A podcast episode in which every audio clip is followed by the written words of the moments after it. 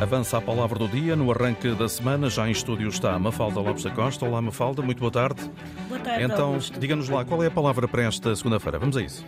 A palavra é crachá, que é uma insígnia honorífica, uma condecoração, uma chapa identificativa. E esta palavra vem do francês, de crachá, onde também significa condecoração. Mas este termo deriva de um verbo, do verbo francês cracher, que significa escarrar em francês. Ora, em determinado momento, as condecorações no peito de uma pessoa foram comparadas a uma cuspidela, como que a mostrar sobranceria em relação a quem não as tem.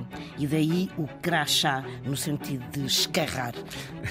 Não fazia ideia que havia essa ligação, enfim, tão, tão estranha e tão peculiar. É verdade. Crachá que se usava muito nos anos 80. Exato.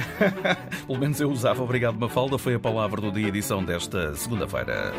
Liga à cultura e à educação, à ciência e ao conhecimento.